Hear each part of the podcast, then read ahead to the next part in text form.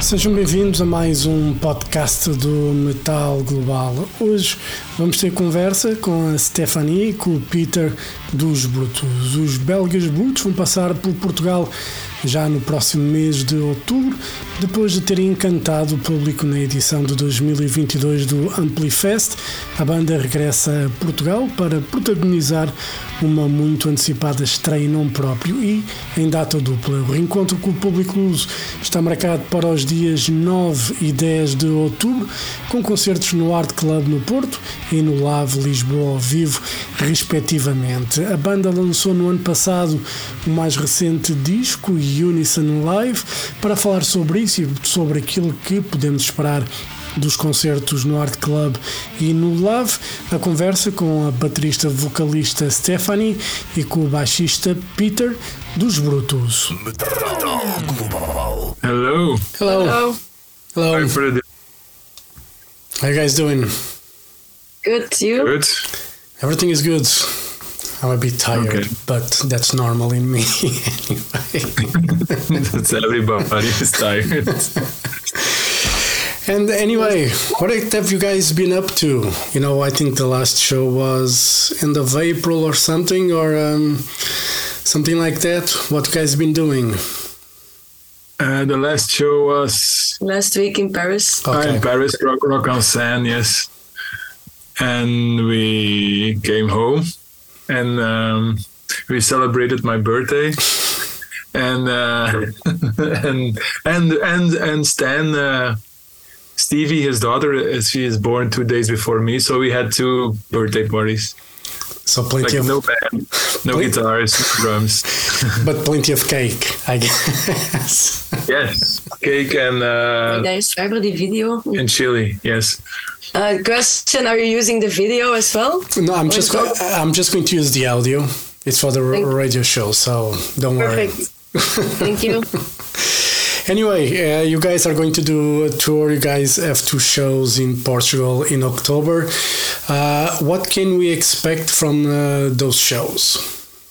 Mm, I think, um, Brutus. yeah, on paper, 75 minutes of music um, with a light show and stuff like that. Um, but we we are very looking forward to play in Portugal again, and we're doing like our outer best to make a good set list and make the audience happy. Um, but we are very excited for those shows. yeah, we- we've been in Portugal only for festivals, I think, Yeah. and and one one club show that was a fly-in show, so it was a little bit mixed between a festival. It was a festival, but it was in a club. Yeah. Um, so we're looking forward to really, yeah, go on tour for two days, more than one date, and play really in your country. Cool. And uh, obviously, uh, Unison Life, it's the latest record. Um, can we expect a lot of songs from the latest album on the set list?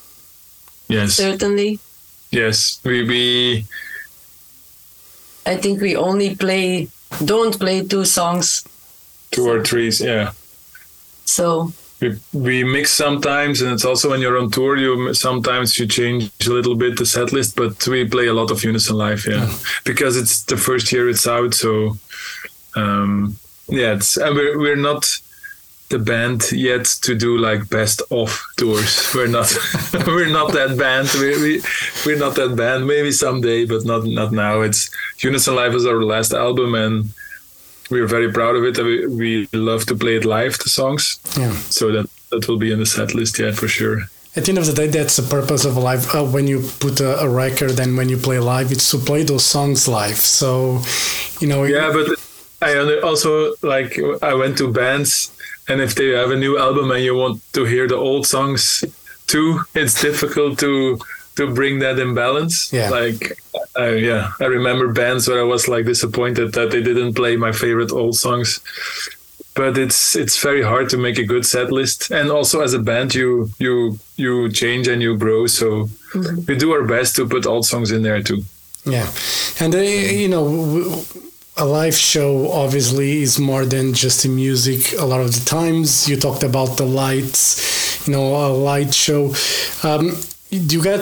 You guys have anything special prepared for for the tour when it comes to for, for those who never watched you guys live and uh, are going to to see you guys for the for the first time? Uh, what do you guys bring to the live stage other than just the music? Um, we we do have Jan with us, and uh, that's the first tour. Uh, no, this this year is the we're a, wait. I'll start at the beginning. Uh, we're a band now for eight or nine years that we play live, and we've been touring a lot since 2018. And normally it's just the three of us, and then it's the three of us and a sound guy, and then it's the three of us and a backline guy, and now it's also Jan, our light guy, is coming with us on tour but it's a, it's a step by step. So in Portugal, if all goes well, Jan will be with us, and the lights will be like Brutus lights. Yeah. Be like a proper, you know, uh, tailored to the music that you guys play.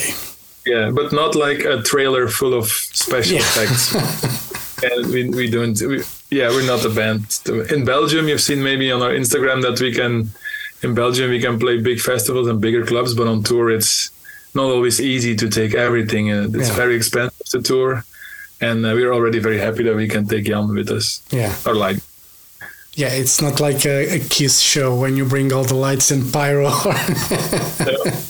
we don't have what Kiss, Kiss has, and and and also it's all um, the songs are still the boss of everything. yeah. I mean, it's always in to support the songs. Always the songs are are we we come to Porto to play our songs Yeah. live, and that will always be the most important thing, even with lights or with whatever. Yeah, and uh, you know, I, I was trying to, you know, I was reading, and one of the things for me when you know when I check a band, you know, normally see what kind of music it is, and uh, you know, I always get confused when, when I read that the band is post something.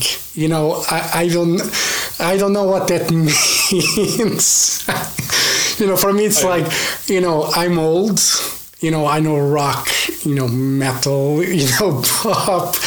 But when I read something like post metal or post hardcore, you know, I don't know what that means. So, how do you guys, for yourselves, define the music that you make? Mm, I think we always say that we are just a rock band because that's how we would explain it to our grandparents. But it's more, I think, to be more specific, actually, we, are emo band disguised in Rock band. yeah rock band. but actually, everything is pretty sad. But it makes us happy. But it's it's a emotional rock music, I guess.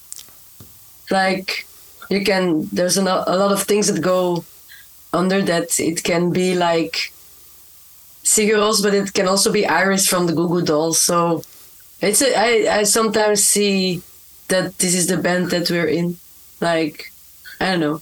and and we never we never use the word use the word post No, it's Uh, what people say. yeah I, I know what they for me it's like if you're post metal you use metal and then you do something new with it or something or or post hardcore you use the hardcore and then you but we never look or talk um, like the genre about the genres Yeah. like like that we're just a rock we have a guitar a bass a drum and we play and with vocals and we play rock music in all different ways that we can find Yeah, you know, I, I you know I was asking that because uh, it can be confusing for some people. You know, when when they see something defined like that, because you know at, at the end, like when you look at the music in its essence, it's really like when you have like heavy guitars, drums, and bass. You know, it's normally rock, and uh, it tends to be rock. But when they decide to add like other n- names to it, you know, I don't know what that means. You know, I'm just like, sometimes sometimes people need to put labels on stuff to make Yeah. it easier because if i do understand if you just say rock band it can be a lot of like Deafheaven can be a rock band and Kiss can be a rock band, so it can Yeah. be everything. but uh, we're just just music. Yeah. at the end of the day, that's what matters. And Stephanie, playing drums and singing, it's, you know, I cannot do any of them anyway. you know, I cannot, I cannot sing, I cannot play anything. But when did you realize that you could play and sing at the same time? Because it's not something easy to do. I think realized was um, two years ago, and when I started doing it was nine years ago. Um, but it was it's because of Peter and Stijn. Um, we were looking for a singer at first because I was uh, just a drummer, and then long story short. Peter and Stijn didn't want to have a singer. Actually, uh, Stijn bought a microphone. Stijn told me to start practicing vocals, like backing vocals. And I said, How should I practice backing vocals if there is no lead vocalist? And then I tried some things. And it, after a few months, Peter and Stijn said to me, like, we actually don't want to find a singer. We think you should do it. And then, with a lot of patience from them and myself, I guess, we are where, where we are now. But I'm not a, s- I never studied singing or I studied for drums. Yeah. And when I realized, yeah, I don't know, this record made me uh, maybe accept the fact that I'm a drummer who sings or a singer who drums. I don't know, for 200%. Yeah, but what, what inspired you to become a drummer you, in the first place? Who were the references for you to start playing? being in I just wanted to be in a band. I was always pretty horrible. Um, always the worst drummer of my class. Um, but I kind of like doing stuff that I'm not good at. Like some people like the stuff that they're good at, and I don't. Like I was eager to be better.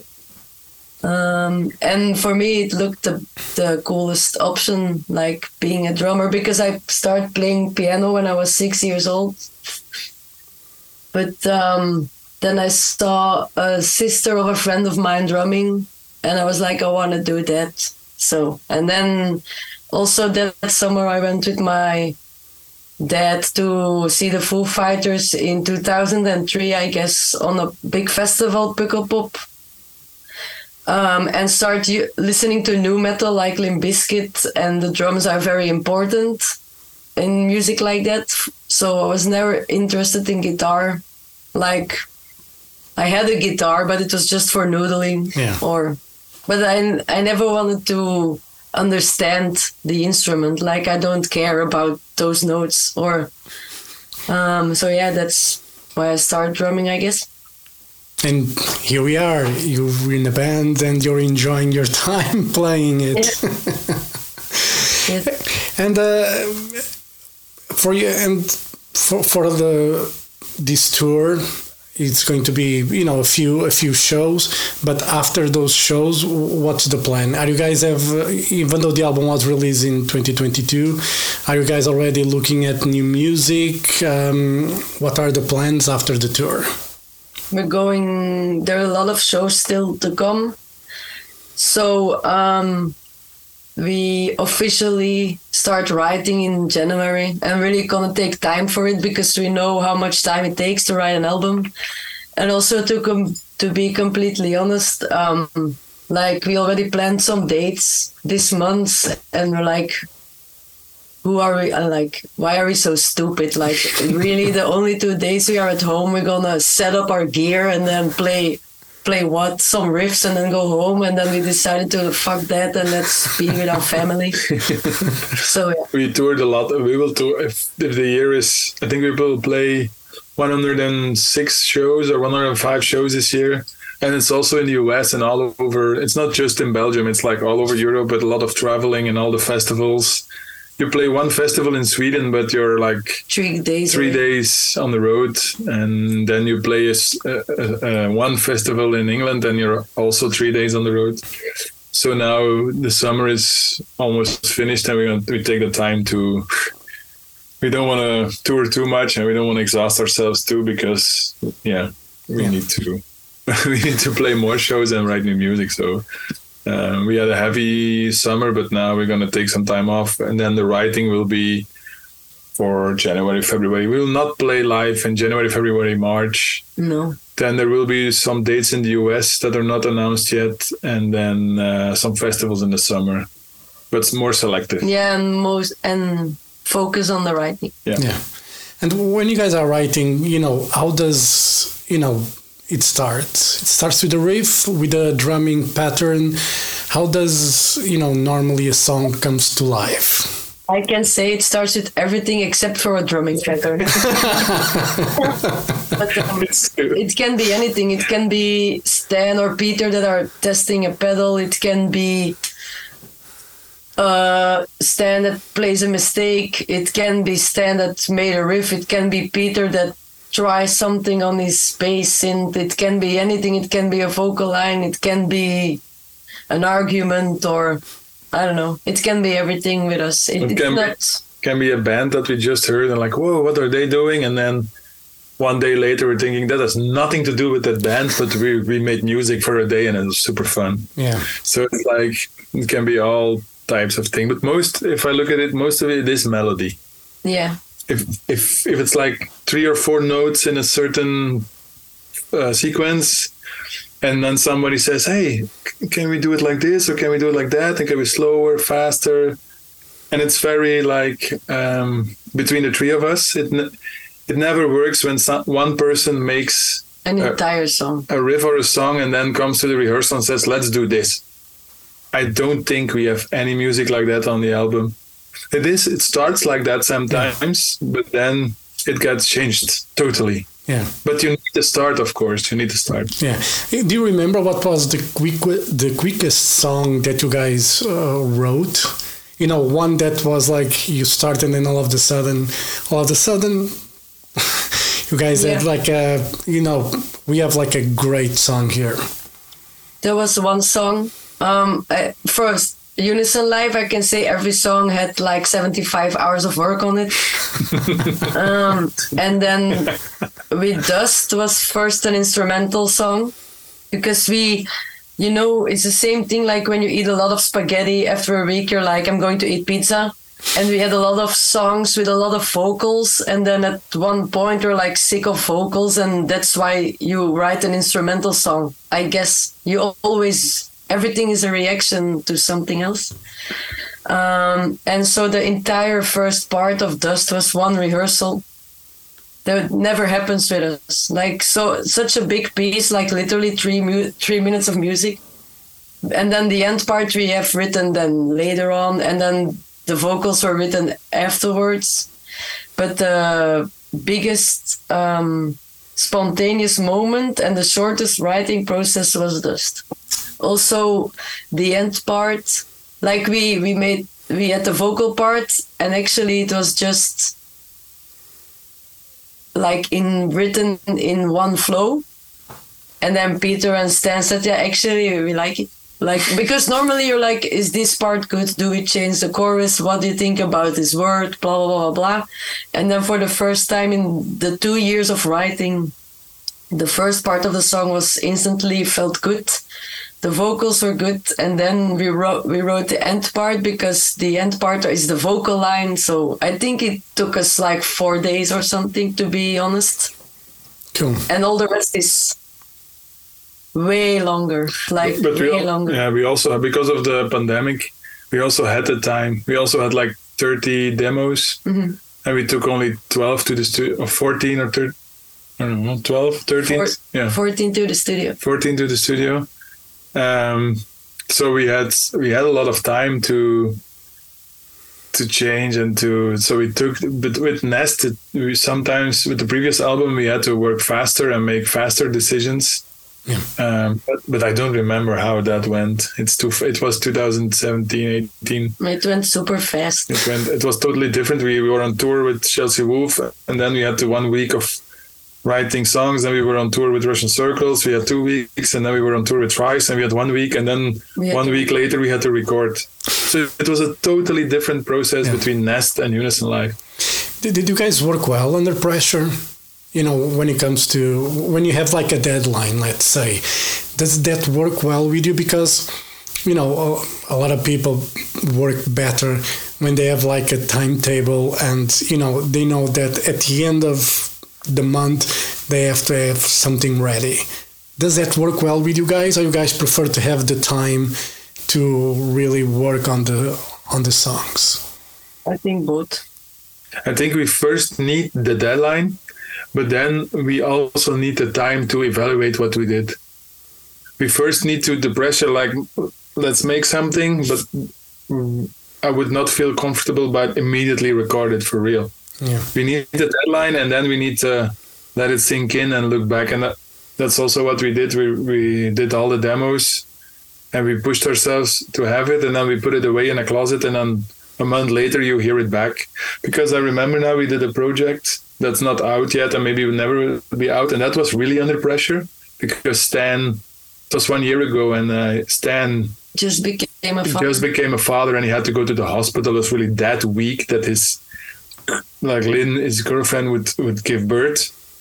And we had to do it in pressure. And i listened back to it and i was like that was not our best stuff we did. And i think uh, is, am i true Yeah, but I think it's a mixture of things because we, it's the same thing again. We were, you feel like we were tired of writing songs, so we we put all the riffs together like it's a riff thing. Like that's also a thing. I think if we would have made a record that were only riffs, that would have been a then now it, this would be a nice ballad. But I- Good, yeah. it's the the problem, but also good thing with this band is everything is a reaction, and I mm. think we just came out of like two years of Uber focusing on the record, um, being so anal about everything. Like we already knew what pedals. Like with Burst, we just want to record the album. With Nest, we thought we were like thinking harder about stuff. But if I if I look now, the and I know it's because of the pandemic as well, but the work that was put into this record is nothing to do with the other two. Like the other two are just a haha, like almost for fun. Yeah. And then and I think because we put the bar so high for ourselves, the that project is sounding like fuck you because it's it was after like very intense period of very very focused and being um I don't know on edge all natural time I don't know Yeah. And uh, when you get ideas, do you normally tend to keep the ideas that you use on an album and look at them later for a, a new album, or you guys prefer to work from the, the start fresh? yeah from scratch because we believe that it, it's all everything has this time and you need every step to get somewhere and all those things you wrote but are now deleted or, not, or never made it to the album were just part of the process and if you always keep going back of course there, there are exceptions but if you always keep going back but because we had this we had that you keep circling in the same stuff and it's only stuff from like three or four years ago. But there is an exception that makes the rule. there, there is an exception that's Victoria. That's a riff that's been with us since very, very, very long time. And sometimes it keeps ringing in your head, but it was such a different version of it. And then you, it's everything is melody, and there are only a limited amount of notes, and you can you can make it in so many different versions. And we took that melody all the way to to do Victoria at this album. But there are also like 20 other riffs that were not as good that are just gone now. Or on my hard drives or Dropbox and that's it. I think it um, yeah it's good that you have this back catalog of sometimes you use a re- or reuse a riff or a piece but for me it's a bit suffocating to start with already a back catalog because it's music is is your is your journal is your soundtrack of life at that moment. So why would i why should we look back at stuff we didn't use anyway? And of course you always have an exception what peter says or maybe for that 10 seconds you can use the riff you liked in 2009 but i think it's uh, to me it fe- always feels like a burden. When we dig up stuff first instead of first thinking what's the vibe or what's the what are the new feelings or yeah. what are the new ideas? Like i for me it's very distracting. Yeah it's totally understandable. Anyway, guys, thank you very much for your time, Peter, Stephanie. All the best for the thank tour. You. I'll see you in Lisbon, and uh, you know, looking forward to see you guys, and um, you know, hopefully everything goes well. So we'll be there. yeah, thank you so much. All right, have a great day. Thank you. Bye bye.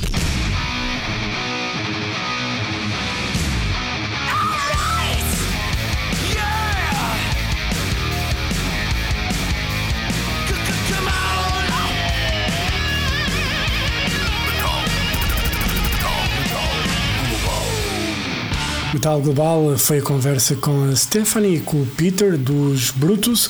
A banda vai se estrear em nome próprio já no próximo mês de outubro, dias 9 e 10, Art Club no Porto e Lave em Lisboa, respectivamente. E já sabem, se tiverem dúvidas ou sugestões, podem enviar e-mail para jorge.botas.rtp.pt. Podem passar pelo blog metalglobal.blogs.sapo.pt. Podem me seguir no Twitter e Instagram em arroba Mountain King. Podem fazer like na página do Facebook do Metal Global e podem ouvir a versão com música, a versão rádio, em RTP Play. Está lá, ou estão lá neste caso, todos os programas. E claro, se estão a ouvir em podcast, é sinal que estão a ouvir em Apple Podcasts, no Spotify ou em Google Podcasts. Podem fazer like, seguir, o que quer que seja. E pronto, eu volto no próximo programa. Um forte abraço. children of the night. She will live through the centuries to come, as I have lived. Good night.